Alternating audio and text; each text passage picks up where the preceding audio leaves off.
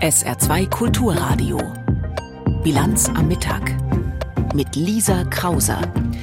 Verheerende Folgen für die Menschen und die Natur in der Südukraine. Wir schauen auf die aktuelle Lage nach dem Kachowka-Dammbruch. Außerdem verschließt die evangelische Kirche die Augen beim Thema Missbrauch. Betroffene kritisieren die schleppende Aufarbeitung. Und ausverkauftes Olympiastadion, während der Vorwurf des sexuellen Missbrauchs im Raum steht. Was immer mehr Frauen Rammstein-Frontmann Till Lindemann vorwerfen. Auch darauf gucken wir in der nächsten halben Stunde. Herzlich willkommen zur Bilanz am Mittag. Wer trägt die Schuld für die Zerstörung des Staudamms in der Südukraine? Das ist weiter unklar. Die Ukraine und Russland beschuldigen sich gegenseitig. Was über die Auswirkungen des Dammbruchs auf der russischen Seite bekannt ist, berichtet Frank Eichmann. Nach der Zerstörung des Kachowka-Staudamms ergießen sich stromabwärts die Fluten eines Stausees, von der Fläche her viermal so groß wie der Bodensee. Der überflutete Unterlauf des Dnipro markiert die teilweise verminte Frontlinie im Krieg Russlands gegen die Ukraine, was die Evakuierung und den Zugang von Hilfsorganisationen zusätzlich erschwert. Am linken, von Russland besetzten Flussufer liegt unmittelbar hinter der zerstörten Staumauer die inzwischen teils überflutete Stadt Novakachowka. Allein dort sollen nach Angaben des Bürgermeisters bis zu 100 Menschen von den Fluten eingeschlossen sein. Wladimir Saldo, de facto Gouverneur des russisch besetzten Teils des Gebietes Cherson, verhängte den Ausnahmezustand. Seine Stellvertreterin Tatjana Kusmitsch nannte im russischen Staatsfernsehen am späten Vormittag diese Zahlen. Nach Angaben des Katastrophen Katastrophenschutzministeriums haben sich seit gestern etwa 900 Menschen selber evakuiert. Derzeit befinden sich 350 Personen in den Notunterkünften, aber Tatsache ist, dass sich die Situation nicht jede Stunde, sondern jede halbe Stunde ändert.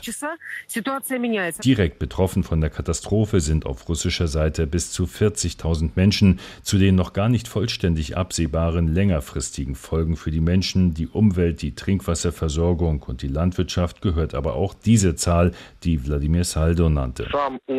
Der Pegel des Kachowkoje-Stausees ist in der Nähe von Energodar und dem Gebiet Saporischia um mehr als dreieinhalb Meter gesunken. Deshalb warnte der Chef der Internationalen Atomenergieagentur IAEA, e dass schon in einigen Tagen der Pegel so niedrig sein könnte, dass in das dortige von russischen Truppen besetzte Atomkraftwerk kein Kühlwasser mehr gepumpt werden könnte. Kritisch sei das derzeit aber nicht, es gäbe ausreichend Wasser im gut gefüllten Reservebecken. IAEA-Chef Grossi kündigte an, das AKW in der nächsten Woche zu besuchen. Neben der akuten Katastrophenhilfe läuft die Suche nach den Schuldigen weiter. UNO-Chef Guterres sprach von einer weiteren zerstörerischen Folge der russischen Invasion in der Ukraine. Aber genaue Informationen, was die Staumauer zum Einsturz brachte, hat auch die UNO nicht. Dort beschuldigten sich die Vertreter Russlands und der Ukraine gegenseitig, diesen Terrorakt verübt zu haben. Sowohl russische Spitzenpolitiker als auch Ermittlungsbehörden und die Medien des Landes beschuldigten unmittelbar die Ukraine. Maria Sacharowa, Sprecherin des Außenministeriums. Das Kiewer Regime hat nicht nur das Wasserkraftwerk Kachowka massiv beschossen, sondern auch den Wasserstand im Stausee gezielt auf ein kritisches Niveau gebracht, indem es die Schleusen des Wasserkraftwerks Dnipropetrovsk öffnete. Wir fordern die Weltgemeinschaft auf, die kriminellen Handlungen der ukrainischen Behörden zu verurteilen, die zunehmend unmenschlicher Natur sind und eine ernsthafte Bedrohung für die regionale und globale Sicherheit darstellen. Bis zur Stunde gibt es keine zweifelsfreien Belege dafür, wer für die riesige Katastrophe im Süden der Ukraine verantwortlich ist und wie genau es zum Bruch der Staumauer kam.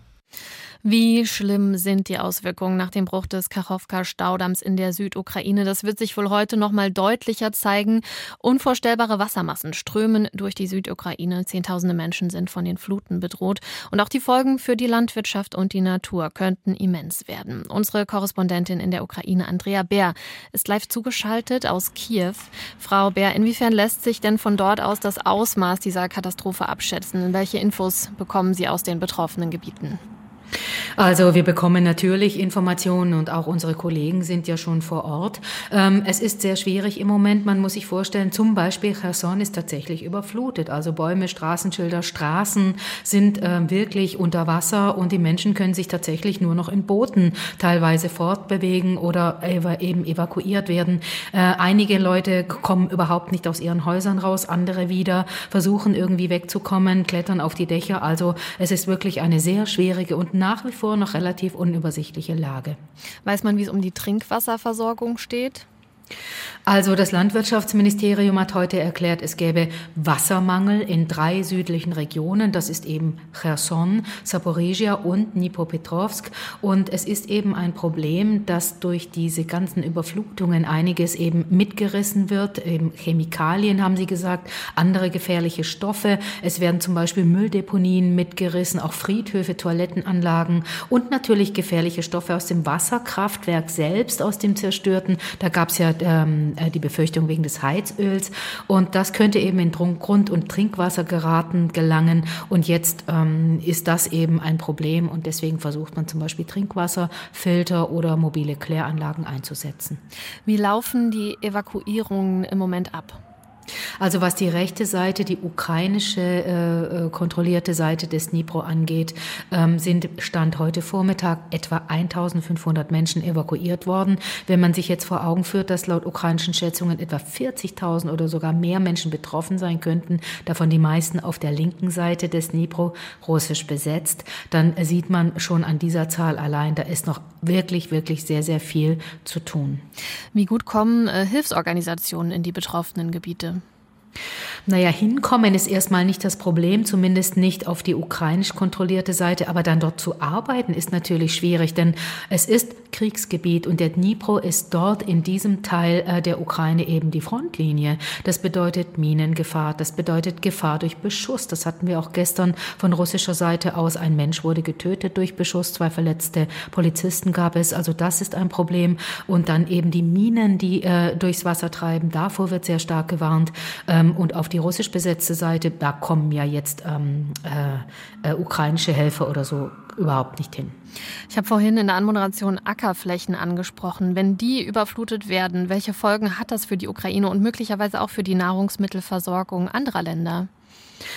Naja, auch da ist ja ohnehin auch ohne Überflutung die Entminung, das Entminen von Feldern, die vielleicht äh, zurückerobert worden sind in diesen Teilen der Gegend, ist das ein Riesenproblem. Also da äh, können eben auch Minen treiben. Dann ist die Befürchtung, dass durch die fehlende Bewässerung, also nicht nur Überflutung, sondern auch fehlende Bewässerung, dadurch, dass alles einfach jetzt vollkommen unkontrolliert ist, äh, zu einer Dürre auf Feldern führen könnte, spricht natürlich auch äh, Probleme für die Ernte. Und dann, das muss man jetzt sehen, wie das Ausmaß ist, inwieweit das nun wirklich globale Folgen hat, das müssen wir abwarten. Aber auch die Befürchtung Sterben von Fischen und weiteren Tieren. Wir hatten es vorhin schon im Beitrag davor. Die große Frage ist, wer trägt die Schuld an diesem Dammbruch? Russland sagt, äh, wir waren es nicht. Die Ukraine sagt, Russland war es, ganz klar. Gibt es da neue Erkenntnisse, die ähm, das erhärten, dass es Russland war? Es gibt jetzt keine neuen Erkenntnisse. Was müsste man denn machen? Ganz konkret. Man müsste sich einfach äh, zu diesem Damm begeben. Ähm, dann müssten alle einfach untersuchen, was ist da überhaupt ganz genau passiert. Das kann man ja vor Ort durchaus machen. Aber der Damm ist eben zwischen der russisch besatzten Seite und ähm, äh, der ukrainisch kontrollierten Seite. Da kann man jetzt nicht einfach hingehen, als Experte hinspazieren und alles untersuchen. Also das ist einfach schon sehr, sehr schwierig. Insofern muss diese Frage, die Sie stellen, ähm, in diesem Fall noch offen bleiben. Informationen live aus der Ukraine von unserer Korrespondentin Andrea Bär. Am Montag kommende Woche startet über ganz Deutschland die größte Luftübung der NATO, die es seit ihrer Gründung gegeben hat. Auch über dem Saarland wird geübt. Air Defender heißt das NATO-Manöver. 25 der 31 Mitgliedstaaten sind mit insgesamt 250 Flugzeugen beteiligt. Eine riesige Aktion also, die eine klare Botschaft senden soll. Mehr Infos dazu von Kai Küstner. Wie beeindruckt sie jetzt schon von dem ist, was sich ab Montag vor allem im deutschen Luftraum abspielen wird, daran lässt US-Botschafterin Amy Gutman keinen Zweifel. Und auch nicht daran, dass diese Übung auch beeindrucken soll, vor allem andere. Ich wäre überrascht, wenn irgendein Anführer in dieser Welt nicht merken würde, was dies an Geist und Stärke dieser Allianz demonstriert. Sagt US-Botschafterin Amy Gutman und fügt noch an, das schließt Herrn Putin mit ein.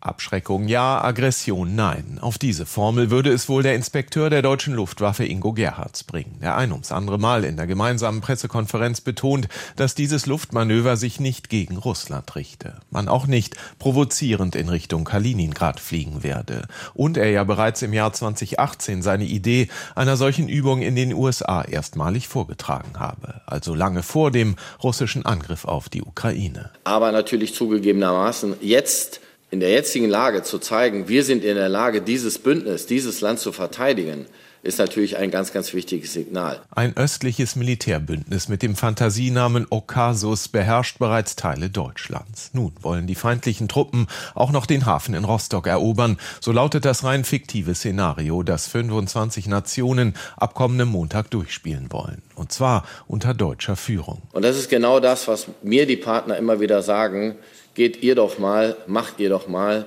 gerade mit eurer Position in Europa, ist das, was die Partner von uns sehen wollen. Und ich denke auch der amerikanische Partner will das von uns sehen. 25 Nationen, 250 Flugzeuge, davon 100 allein aus den USA, 10.000 Soldatinnen und Soldaten. Dass dies weder am Boden noch in der Luft unbemerkt bleiben kann und wird, liegt auf der Hand. Wir erwarten nur minimale Unterbrechungen bei zivilen Flugzeugen, sucht US-Luftwaffenchef Michael Lowe zu beruhigen. Und auch dessen deutscher Kollege Ingo Gerhards weiß von allerlei Vorkehrungen zu berichten, die man getroffen habe, um die Auswirkungen in Grenzen zu halten. Wir werden die Übung abschließen, bevor die Schulsommerferien in Deutschland beginnen werden. Außerdem hat man Air Defender über Deutschland drei Übungslufträume zugewiesen. Einen im Norden, einen im Osten, einen im Süden. Große Teile davon befinden sich über Nord- und Ostsee. Zeitversetzt sollen die Militärmaschinen nur ein paar Stunden pro Tag in diesen Gebieten fliegen. Er hoffe, die Verspätungen bei den Kollegen von der zivilen Luftfahrt würden sich maximal im Minutenbereich bewegen, sagt Gerhard, der sich sonst an diesem Leitsatz orientiert. Wenn wir demonstrieren wollen, ähm, dass wir in der Lage sind, dieses Land und dieses Bündnis zu verteidigen, dann müssen wir das eben für diesen kurzen Zeitraum, diese zehn Tage aus 365 Tagen auch hinnehmen. Ähm, man kann auch sagen, Sicherheit gibt es eben auch nicht zum Nulltarif. Und so verbindet sich denn die durchaus als Abschreckung gedachte Botschaft nach außen mit einer Botschaft nach innen, ins Bündnis hinein, die natürlich eine Botschaft der Geschlossenheit sein soll. Oder, um es mit der US-Botschafterin zu sagen, We fly higher. wir fliegen höher, wir fliegen schneller und wir fliegen stärker, wenn wir zusammen sind. Dass die USA, die noch bis vor kurzem eine Orientierung in Richtung Asien vorgehabt und angekündigt hatten, nun wieder dermaßen stark in Europa engagiert sind, hat Russlands Präsident Putin mit seinem Angriffskrieg jedenfalls bewirkt. Ob die USA sich ansonsten in so großem Stil an Air Defender 2023 beteiligt hätten, darf bezweifelt werden. Kai Küstner zur großen NATO-Luftübung, die ab kommender Woche Montag in Deutschland stattfindet. Was sonst los ist auf der Welt, weiß Peter Weizmann. Er hat den Nachrichtenüberblick. Papst Franziskus muss sich erneut einer Operation am Darm unterziehen. Nach Angaben des Vatikans wurde der 86-Jährige nach der Generalaudienz in eine Klinik in Rom gebracht. Dort soll der Eingriff am frühen Nachmittag unter Vollnarkose stattfinden. Danach werde der Papst mehrere Tage in der Klinik bleiben. Franziskus war bereits 2021 am Darm operiert worden. Windkraft hat sich in Deutschland erstmals seit über zwei Jahren wieder zur wichtigsten Energiequelle entwickelt. Laut Statistischem Bundesamt sorgten Windkraftanlagen von Januar bis Ende März für rund ein Drittel der Stromversorgung, knapp vor den Kohlekraftwerken. Gemeinsam mit Photovoltaik und anderen erneuerbaren Quellen machte Windkraft Anfang des Jahres fast die Hälfte der Energieproduktion aus.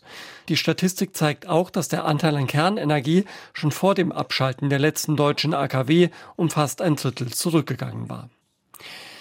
Die Landesregierung plant eine Reform des saarländischen Mediengesetzes. Der Diskussionsentwurf der Staatskanzlei sieht unter anderem vor, dass der Rundfunkrat des saarländischen Rundfunks verkleinert und das Angebot abseits von Fernsehen und Radio ausgebaut wird in Form von Videos und Podcasts, die zeitunabhängig im Internet verfügbar sind. Hinsichtlich des vermeintlichen Reformdrucks betonte SR-Intendant Grasmück, dass der saarländische Rundfunk ein sehr innovatives und beim Publikum erfolgreiches Unternehmen sei, das sich schon immer durch Reformbereitschaft ausgezeichnet habe und diese auch stetig vorantreibe.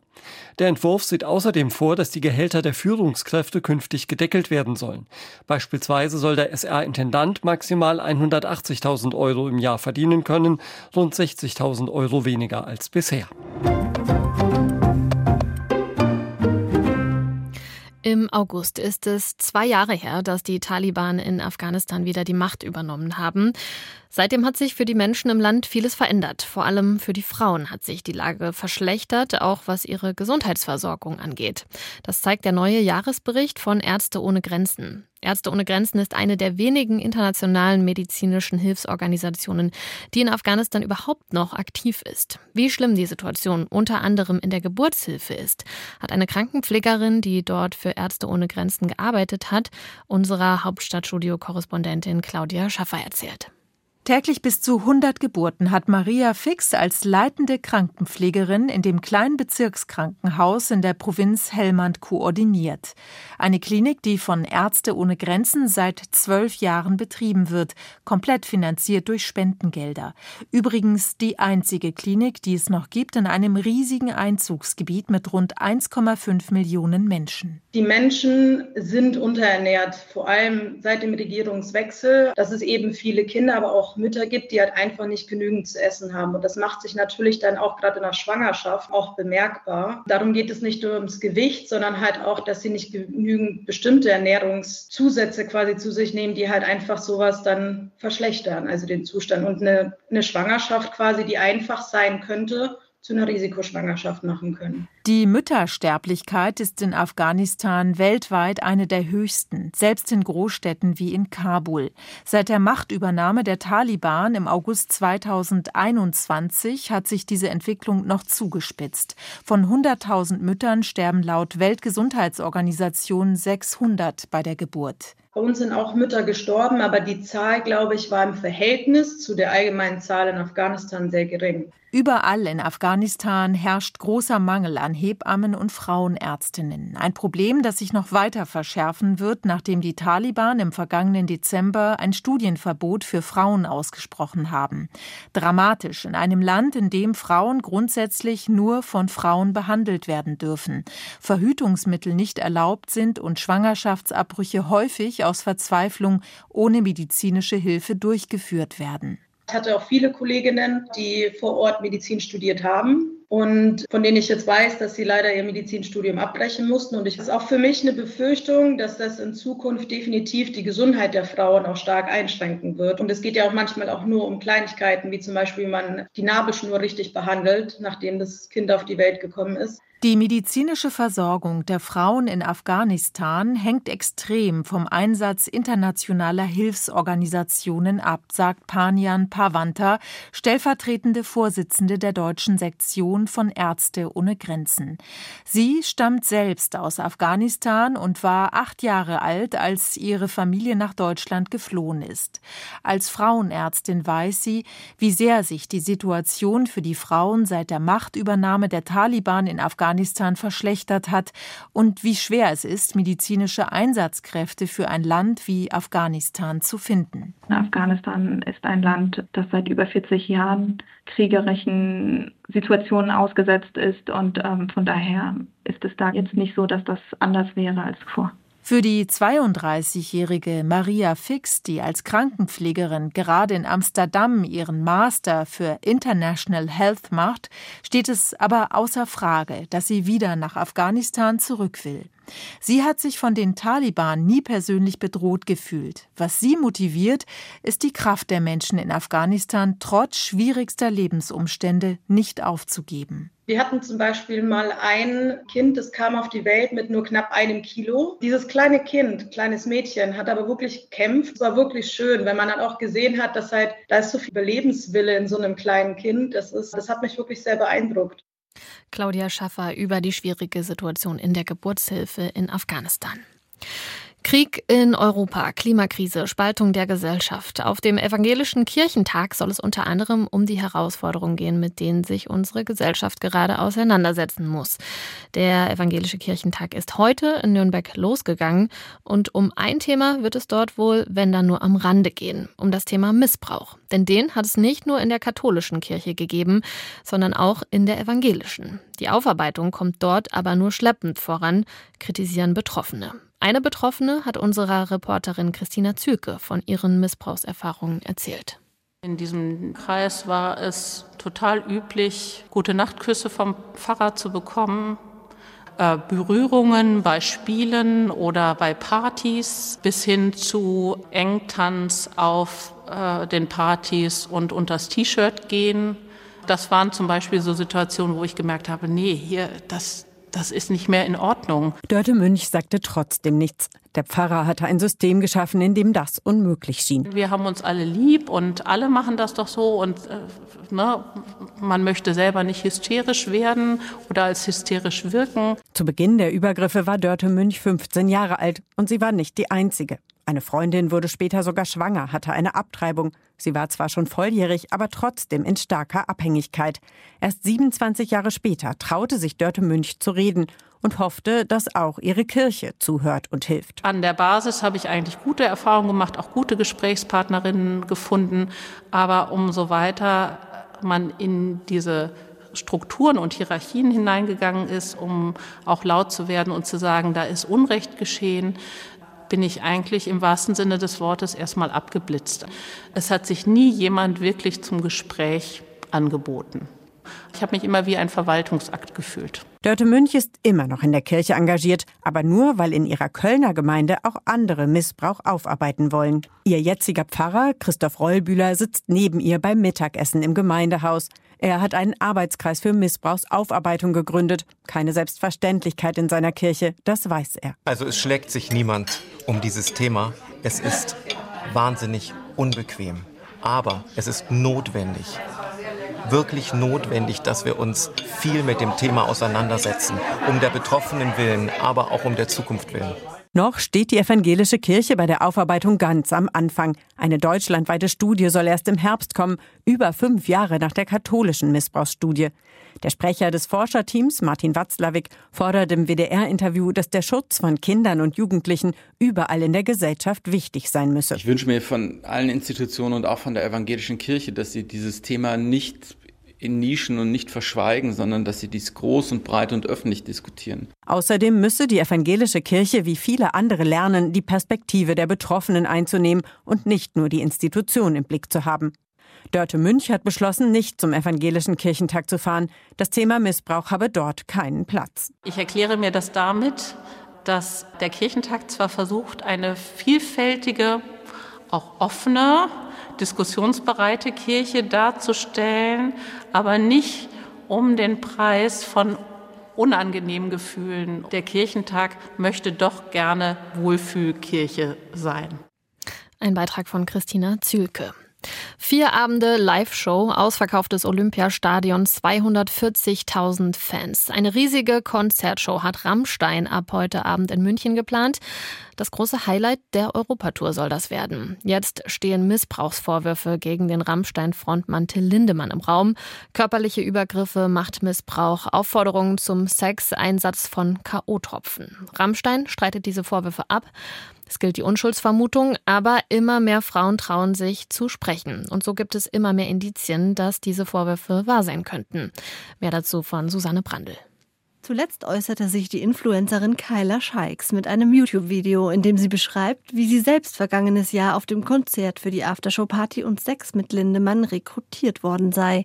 Sie musste unter Aufsicht der Securities ihr Handy abgeben, sagt sie, und sei in einen engen Raum geführt worden da kam ich wirklich in einen Angstzustand. Die Tür wird hinter uns zugemacht. Das war einfach wie so ein Umkleideraum bei so einer Sporthalle mit zwei schwarzen Ledersofas in der Mitte. Links standen zwei Kühlschränke mit Getränken und ein Tisch. Auf dem Tisch stand Wodka und so. Und auf diesen Couches saßen dann Mädchen, so acht Mädchen, alle so nebeneinander aufgereiht. Manche von denen waren auch wirklich so ein bisschen benommen. Kyla Scheiks beschreibt in ihrem fast 40-minütigen Statement die Vorgänge sehr detailliert und liest auch Geschichten von mutmaßlichen anderen Opfern vor, die ihr per WhatsApp geschrieben haben.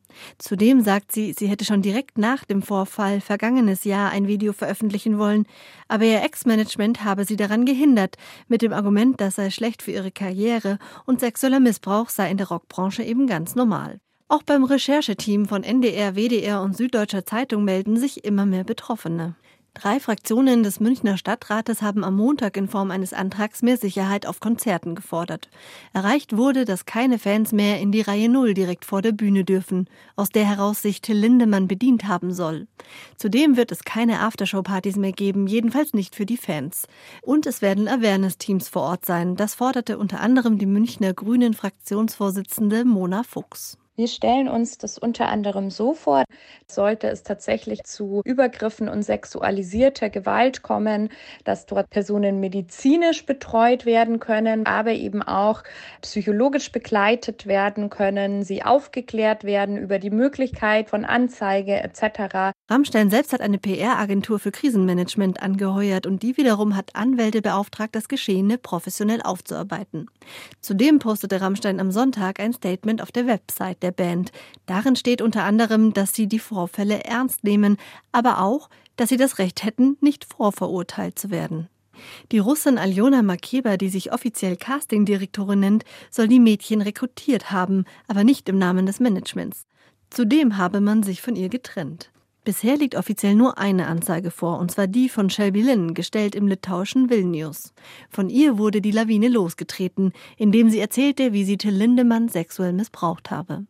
Wie es mit der Band weitergeht, dazu gibt es unterschiedliche Auffassungen im Netz. Es ist die Rede vom Ende der Band bis hin zur Auffassung, das sei eben Rock'n'Roll. Zu all den Vorgängen wird sich Rammstein wahrscheinlich nochmal äußern. Aus bandnahen Kreisen heißt es, die Musiker müssten sich noch sammeln. Immerhin stünden ein ganzes Lebenswerk und mehrere hundert Jobs auf dem Spiel. Informationen von Susanne Brandl waren das. Wir gucken auf die Wetteraussichten. Im Laufe des Nachmittags wird es bewölkter im Saarland. Vereinzelt kann es Schauer, eventuell auch Gewitter geben. Die Nacht wird sternenklar. Morgen an Fronleichnam wird es erst sonnig, später am Tag dann wieder Quellwolken und kräftige Schauer und Gewitter kann es auch geben. Bis 24 bis 28 Grad. Ab Freitag wird es wieder trocken und heiß im Saarland. Das Wochenende bringt Temperaturen bis 30 Grad. Das war die Bilanz am Mittag. Hier geht's mit Sally Charel-Delin weiter. Mein Name ist Lisa Krauser und ich wünsche Ihnen einen schönen Nachmittag. Tschüss. SR2 Kulturradio. Auslandspresseschau. Auch einen Tag nach der Zerstörung des Kachowka-Staudamms durch mutmaßliche Explosionen geben sich Russland und die Ukraine gegenseitig die Schuld für den Vorfall. Die Zeitung Bravo dass eine Aufklärung schwierig sein wird. Unter Friedensbedingungen würde es nur wenige Tage dauern, den Verursacher des Terroranschlags auf den Kachowka-Staudamm festzustellen. Mitten im Krieg werden die Ermittlungen schwieriger sein. Es ist mehr als zweifelhaft, dass die Ukrainer mit der Zerstörung des Staudamms strategische Vorteile erzielen, doch auch aus Sicht der Russen wäre es eine Verzweiflungstat. Eine Armee, die hinter sich die Brücken niederreißt, die Infrastruktur vernichtet und ganze Gebiete verwüstet, erweckt den Eindruck, dass sie auf der Flucht ist, ganz abgesehen von den negativen Auswirkungen für die von Russland besetzte Krim, die von dem Stausee mit Wasser versorgt wurde. Nach Ansicht des Svenska Dagbladet aus Schweden spricht viel für eine Verantwortung Russlands. Dass Russland verdächtigt wird, die Sprengungen ausgeführt zu haben, ist ziemlich selbstverständlich. Offiziell leugnet es natürlich seine Verantwortung, aber wenn man über alles andere in diesem Krieg so schamlos gelogen hat, warum sollte einem jemand dann heute glauben? Putins Eskalation des Terrors sollte daher nicht als Stärkebeweis, sondern als Zeichen seiner Armseligkeit betrachtet werden. Die Gräueltat in Nowa Kachowka hebt den Terror auf eine neue Ebene. Sie fügt der bereits langen Liste der vom Putin-Regime begangenen Kriegsverbrechen ein weiteres schreckliches Kriegsverbrechen hinzu. Die österreichische Zeitung Der Standard kommentiert den russischen Vorwurf, die Ukraine sei für die Zerstörung des Dammes verantwortlich. Moskau mag durchaus Abnehmer für seine Erklärungsmuster haben, zum einen müssen der heimischen Öffentlichkeit nicht nur Erfolge, sondern auch immer neue Rechtfertigungen der militärischen Spezialoperation präsentiert werden, und auch im Ausland mag es Menschen geben, die geneigt sind, stets um genauso viele Ecken zu denken wie der Kreml. Schon vor der Invasion der Ukraine hat sich Moskau gerne in die Opferrolle begeben, als übervorteilt, unterschätzt und vom gesamten Westen hintergangen. Am Tag der Invasion wurde diese Stimme leer und brüchig. Das gilt auch für die Propagandaschlacht rund um den Kachowka-Staudamm. Ohne die Aggression Russlands würde dieser Damm noch stehen. Die polnische Zeitung Dziennik Gazeta Prawna verweist in diesem Zusammenhang auf das Atomkraftwerk Saporizhia, das sich ganz in der Nähe des Kachowka-Damms befindet. Wie auch immer die militärische Bilanz der Zerstörung des Staudamms aussehen mag, Kremlchef Putin ist auf der von ihm errichteten Eskalationsleiter eine Sprosse höher geklettert. Nach dem Kachowka-Staudamm stellt sich die Frage, ob der Kreml für die Eskalation auch das Atomkraftwerk in Saporizhia nutzen will. Das waren Auszüge aus Kommentaren der internationalen Presse, zusammengestellt von Tarek Yusbashi.